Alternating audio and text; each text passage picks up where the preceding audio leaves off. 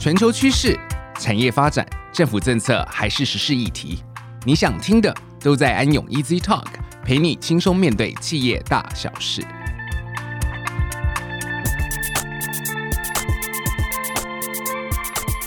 各位听众，大家好，欢迎来到安永 Easy Talk，我是安永负责气候变迁永续发展服务的职业会计师曾宇哲 Roger。那今天还有另外一位贵宾 John，是不是也请 John 介绍一下自己？大家好，我是安永企业管理咨询服务的总经理黄长勋 John。那我们今天要谈的主题呢，是有关于未来工厂这样运作这个部分呢，牵扯到蛮多议题，不知道 John 是不是能跟我们分享一下？是。气候变迁下面临缺电、缺水啊，苛征关税这多样的冲击。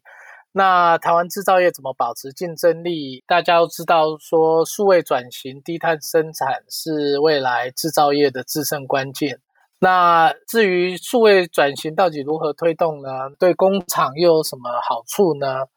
我们待会会花一些时间来探讨。那 Roger，你来谈一下这个低碳生产。是。像这个低碳生产呢，可能大家会联想到有关于这个再生能源的使用，但在整个再生能源的使用上，这个风力、太阳能要怎么整合到既有的制程？那数位转型与低碳生产，当两者呢将相遇在一起的时候，对制造业而言，未来的工厂又会怎么运作呢？我想这是今天的一个主题下的一个范围。对，那。二零二一年来啊，除了这些疫情的影响，台湾去年又都没有台风接近，其实也不止去年了，我们应该有两年好像都没有台风接近。那以及梅雨降雨不足的影响，那发生了从一九四七年来最严重的旱灾。经济部工业局统计，全台在五月份呢，也共有二十四个工业区减量供水，那有八个工业区分区供水或定点供水。那在五月的时候也发生了几次供电不足，那还需要分区轮流供电的情况。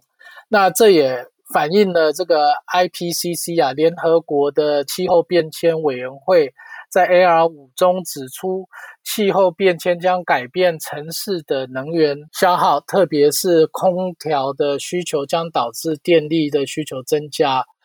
那随随着这些气候变迁的危机加剧呢，其实我们也观察到，台湾以及世界各国已经开始拟定更加积极的气候因应措施。还好最近有开始下雨了，不过这个呢还是非常重要的一个议题哈。嗯，的确，我们观察到，在这个巴黎协定通过以后，整个目前全球的趋势，在二零五零年要达到净零碳排放。成为一个非常重要的国际间的目标。那我想近期呢，不只是欧盟，相对于呢这个韩国、日本、中国都提出二零五零年到二零六零年间哦，要达到这个净零碳排放的目标。全球呢目前已经有一百三十个国家宣誓了。那在这个国际间的这个减碳的热潮里面呢，台湾政府今年在四月二十二号的世界地球日，我们也宣布目前正积极的规划如何在二零五零年达到净零碳排放目标的一个可能的途径。那我知道气候变迁呢，我们最近特别有感，然后对民生真的是很有感觉哦。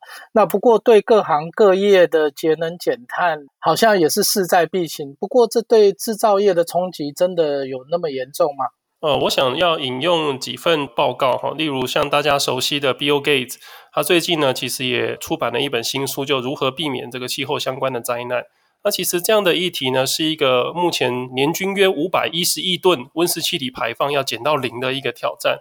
那也有很多技术报告呢，例如这个突破能源风险投资基金的报告。我们也可以看到，全球碳排放量还是以工业为最大宗。那其中呢，制造业又主要占百分之三十一。因此呢，像面对这一个近零碳排放的议题，我觉得制造业绝对是首当其冲。特别是钢铁业，最近看到我们台湾的中钢，呃，也有蛮多的一个动作了。所以，例如为了实现二零五零年的排放目标，我们在这个欧盟地区相对应的这个排放的制度。呃，高能源密集的大型企业，例如说强制纳管的，比如说钢铁、水泥、铝制、铝油、造纸、玻璃、化工、化肥，哇，这个名单其实很长。怎么样能够在这个二零二三年就面临这个欧盟碳关税的相关的课征，然后呢，反映进口的成本，那使国外贸易伙伴能够降低碳足迹，符合欧盟低碳标准，都不太容易。对，因为呃，最近哈，因为从除了中美贸易，大家对关税的这件事情是非常的重视。不过，针对这个碳关税的定价，反而比较少去谈到。不过，刚才像 Roger 讲到，欧盟为了避免境内市场的扭曲哦，把这碳关税的价格连接呢，还有欧盟碳排放的交易制度的浮动呢。这也表示了未来在碳价上涨的时候，一定会增加出口到欧盟的企业碳成本。那企业碳成本其实讲的就是整的 overall 啊、呃，总共的这些啊、除了生产之外的成本。那欧盟啊，执、委会呢，它估计在二零二三年的时候，碳价可能会上涨到每公吨五十欧元左右。那这个呢，就是在所谓的关税壁垒上面呢，在碳关税上面又是雪上加霜。理解，其实这是很大的挑战。那即使欧盟呢有提出相关的一些豁免的条件，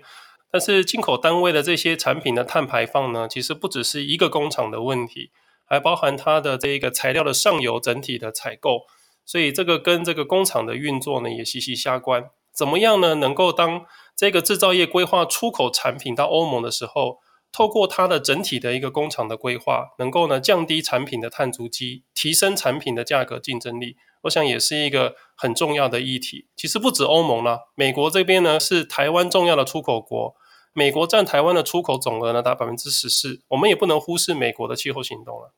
没错，尤其在美国这边啦，它从中美贸易之后，其实台湾看似好像是一个受惠国之一。不过呢，从我们观察美国啊，从拜登的气候计划中，他宣布重返巴黎协定后，他承诺在二零五零年中实现碳中和，然后以及百分之百的洁净能源经济啊，这个呢就已经不再是针对某一个国家所做的一些贸易战，这其实是对整体啊所有参与要进口到美国的国家。都会有很大的一个冲击。那为了确保目标能够达成呢，势必他会制定更加积极的气候行动。那拜登的气候行动计划呢，他指出说，在二零二一年排入气候相关的立法议程啊，所以都已经在行进中啊。那其中呢，包括排放者必须要承担排放的碳成本，而且不会仅限于特定的几个部门。而且它将会在整体的经济范围内呢，共同实践最大幅度的减排。那利用法律的约束力来确保碳中和能够实现。那目前呢，已经有七个跟碳关税相关的草案正在研议中。这样其实听到你这样的一个分享，我想其实企业现在呢面临非常多的挑战，像这个气候，我们谈到碳关税，那如果一旦课征的话呢，必须转型成为低碳的生产。但是企业面临的转型又何止于此呢？我们从这个市场的转型、呃消费的转型、生产的转型，到甚至到供应链的转型，其实整个的体系里面呢，呃我们要面临的转型议题还很多。那更不用提最近大家也相当关心的所谓的能源转型。那在这样的一个背景底下呢，怎么样能够制造业者可以提升它各方面的效率？不知道这样今天是不是就和大家再分享一下？你辅导这一个制造业提升所谓的生产跟产品效率的一些相关经验，没问题。其实最近哈常谈到的所谓的锻炼啊，或是供应链转型，那这些呢，因为就是关税壁垒、贸易战，然后再加上呃 COVID-19 的这个状况呢，其实整个供应链的议题啊，已经是非常的被注重，然后。又再加上我们今天的一个主题哈，就是有关碳税、碳排放。那其实台湾的制造业呢，很多啊原料都是仰赖进口，而且除了原料之外，能源也是都需要来仰赖进口。那在全球供应链随时又都可能断链，我们已经 COVID-19 已经让我们尝试到断链的这个状况哈。那我们怎么用资讯能力？来及时反映生产状况，还有这些原物料供给的状况，来打造一个最佳的一个制造策略，然后保持制造业呢能够持续运行，然后保持我们的一个竞争力。是的，这样提到几个重点的关键名词，例如说你提到的资讯能力，以及呢这个智慧制造，都是很目前热门的词汇。那传统我们商管领域其实也谈到这个有关于物流、金流跟资讯流。呃，其实这个所谓的气候相关的议题，呃，也冲击到了一些实体的营运的作为、供应链的采购，甚至是这一个我们所用的材料里面，它所隐含的，不论是碳成本、碳资产或是碳负债，其实都需要呢做一个整合型的规划跟评估。所以，我们看到呢这几年许多业者纷纷开始规划智慧工厂。那以您的经验而言呢，在企业积极转型，它实质上发动的一些原因有哪些呢？OK。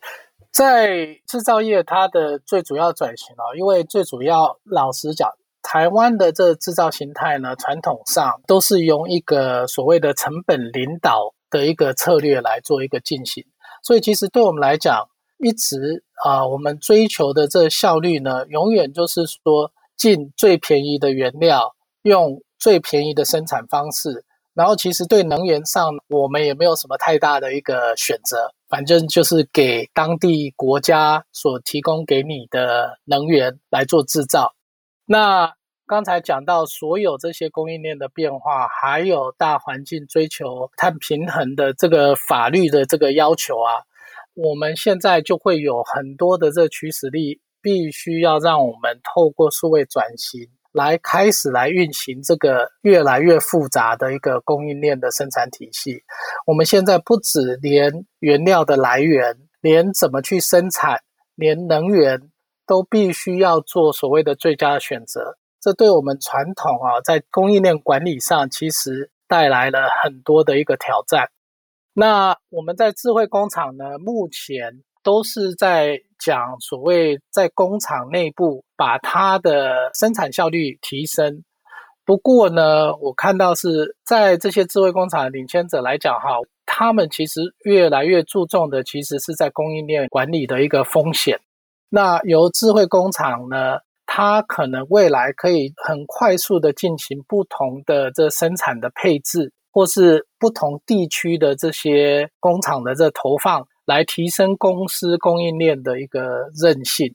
所以这是我看到最主要为什么数位转型又是在我们制造业里面又变成是一个非常重要的一个议题。对，所以这样从这个丰富经验中呢，大概都提到一些很大一些重点。那但是在实物上面临企业的一个经营者的时候，呃，往往听到这些转型都是一些呃非常呃充满希望，甚至能够提升公司效率的一些方案。不过在实际推动的过程中，却又充满了阻碍，好像都不那么容易呢，能够转动整间公司。所以不知道说制造业它所面临的困难以及具体的风险是什么？这个专案它只有好处吗？是不是有伴随的一些必要的一些努力，才有办法去达到这样的一些效果呢？OK，呃，在这个数位转型啦，尤其在制造业里面呢，其实制造业大量就是以自动化来取代人力，所以有一部分呢，他们的一个启动是以所谓自动化呃为主。那它自动化的部分呢，其实因为它进程的过快，它对相关于像我刚才有提到的是整体的这供应链的管理，它怎么去做计划，然后它的原物料的能源这部分的一个调配啊，一个规划都没有及时来做整合，只是先一味着做所谓我生产部分的一个。大量的自动化，那所以呢，其实自动化需要去考虑它垂直领域的一个整合，还有包含它横向的扩张，来建立呢一个完全完整的一个执行蓝图跟时程表。那我再补充一下，所谓的垂直的领域整合，像我们在做自动化的过程里面呢，往往其实也没有去考虑到我们供应商它的一个成熟度。那其实呢，未来的这在数位转型的过程里面，其实还是需要有很多外部供应商的一个配合。那还有呢，就是在我们做这些自动化的资本支出呢，其实也遇到一些困难，如何去对这个投资报酬率啊，去做一个比较精准的一个核算。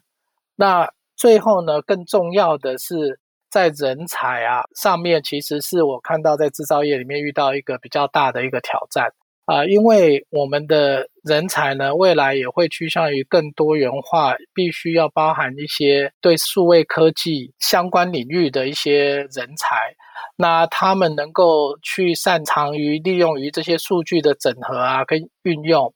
那所以呢，既有的内部人才啊，在他们的生产领域里面的一个专精的一些人才的怎么去 upscale，怎么去培训。然后还是怎么去吸引这些外部的新人呢？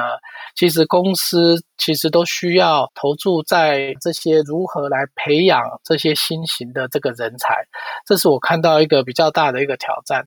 然后还有呢，其实刚才讲到说，对跟供应商之间的一些呃协作哈。那过去企业在治安风险的时候呢，其实最主要关注的还是在内部的 IT 设备上。那更精准的来讲，就是所谓的管理资讯系统上面，就是我们的财务系统啊，我们的库存进销存系统啊。不过呢，智慧工厂未来呢，会透过更多的这些感测器，透过物联网，然后其实呢，必须也要跟这些数据做上传，甚至会更加的运用更多的一个云端的一个技术，然后也必须要跟外部资讯去做链接。所以呢，其实企业需要更早啊，来强化这些资讯安全的一个风险控管。那其实公司也可以参考很多国际标准来建置内部数位安全的一个框架，然后也来提高团队的一个风险意识啊，然后拟定资讯安全的应变的这些程序，积极的来面对网络威胁或治安的危机。这就是我认为说，在数位转型呢，还有我们这些供应链转型里面，其实两个部分啊，很重要的一个重点了。一个在人才上面，然后一个其实在资讯安全的重视上面，其实都应该来多花点心思来考虑这两部分的一个布局。是。那像这个我们在气候变迁跟有序发展的角度呢，其实观察到跟这个所谓的智慧工厂，跟刚刚 John 你提到这些有关于啊、呃、这些治安的环节，其实它是一体两面的事情。那我想简要补充的，就是在这个国际能源总署二零一九年的报告，它又指出呢，要面对这一些有关于这一个所谓近零碳排放的企业转型，将近四成的努力呢，还是来自于这个智慧工厂。跟既有的能资源效率的提升，那有三成多一点的努力呢，是必须要来自于对于这个能源转型、再生能源的使用。所以刚好今天也邀请到 John，我们两边呢，其实各自某种程度都代表了一些呃企业真的能够务实可行的一些 solution。特别是对于像国内的钢铁的龙头的企业，他们呢如果要达到碳中和，至少需要用这个十四个 gigawat 的离岸风力的发电量，才有办法补足这样的一个缺口。那包含了说，工厂以往呢只透过储能系统就保留电力，但是智慧工厂呢，其实有机会透过物联网资料分析，能够做一些动态的一些电力的管理。其实呢，它就是不只对应了气候变迁，其实它也提升了公司的效率，其实也就是提升了竞争力。所以，其实我们这样的一个服务统合起来来说呢，确实很大程度都让企业去思考怎么样面临最新的哦这些趋势下的一个挑战。谢谢 Roger 分享的智慧工厂能够如何更有效率地使用再生能源。那安永所提供的智慧工厂解决方案呢，结合了营运策略，还有工业物联网 IoT，还有工厂现场卓越营运 Operation Excellence 来协助工厂了解绩效是否前后一致。然后并运用数据来改善成果。那安永所提供的这智慧工厂的这解决方案呢，其实有一个很大的一个核心，其实是在讲说我们怎么把人放在这整个智慧转型的中间，怎么让我们的所有的现场人员、还有管理人员、还有规划人员，怎么运用数据来整合所有的供应链的一个协作。如何让人跟这些自动化的器材，还有这些数据来做一个结合？那是的，像这个永续发展的领域呢，则是在企业面临这一些呃有关于这些气候相关的转型风险，甚至是在供应链或工厂营运中的一个实体发生的一些灾害风险。那怎么样呢？能够去协助我们国内外企业发展它的再生能源的一个策略，包含实际的采购，以及呢它实际开发再生能源的一个可行性。那我们也是很乐意的，能够协助客户掌握这个新兴有关于这个碳交易、碳资产的一个市场，以及呢，怎么样达成这个碳中和的策略，在各国气候治理的趋严的背景下呢，来强化公司的一个竞争力。面对国际零碳排放的趋势啊，制造业一定要来考虑数位转型，才能将人力、产品效率达到最大化。那最后呢，其实也在提醒大家，我们制造业在这个趋势底下呢，就务必要考量降低对这个化石燃料发电电力的使用，转而使用更多的这个再生能源。那我们也推荐呢，由智慧工厂的一个能源管理来达成实践低碳生产的一个目标。那也谢谢 John 跟各位，谢谢听众的时间，我们也下周四再见。